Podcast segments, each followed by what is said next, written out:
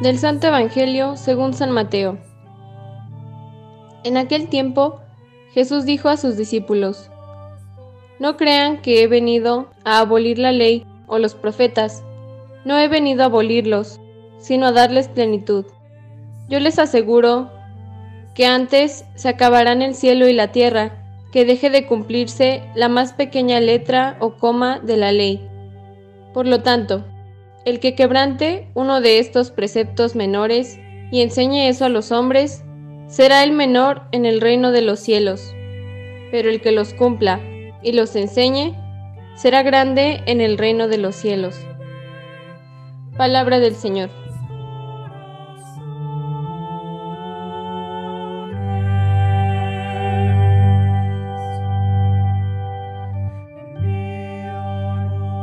La gracia de nuestro Señor Jesucristo, el amor del Padre y la comunión del Espíritu Santo esté con cada uno de ustedes.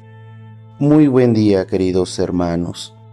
A veces tendemos a contraponer la antigua ley mosaica, resumida en los diez mandamientos, a la nueva ley del Evangelio, que encuentra en las bienaventuranzas su máxima expresión.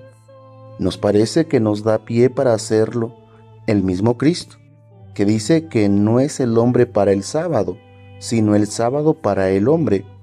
Y también Pablo y su polémica contra la ley en nombre de la fe y la gracia, que hoy también refleja en la contraposición entre la ley escrita que mata y el espíritu que da vida.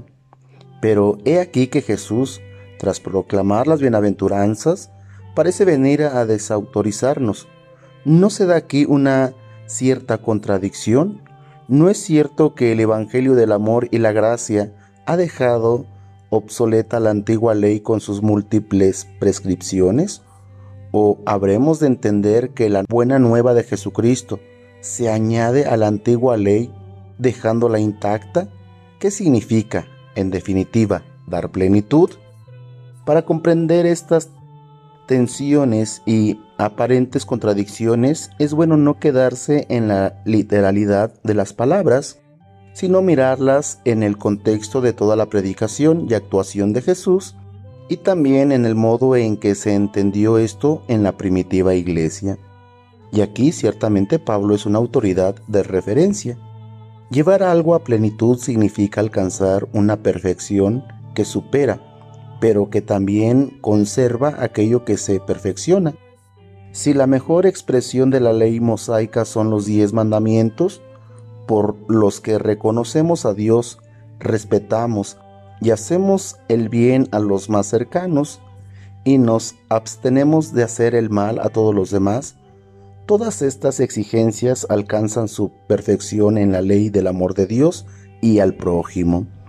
Y esa perfección y plenitud la descubrimos en Jesucristo, que nos ha dicho de manera definitiva quién es Dios, su Padre y nuestro Padre, y quién es nuestro prójimo, no solo los más cercanos, padre y madre, hermanos y poco más, sino todo ser humano, hijo de ese Dios, Padre de todos, y especialmente el que se halla en necesidad si la perfección de la ley es el amor, podemos entender que a veces ciertas prescripciones rituales, como la ley del sábado, hayan de ceder ante la exigencia de hacer el bien al necesitado.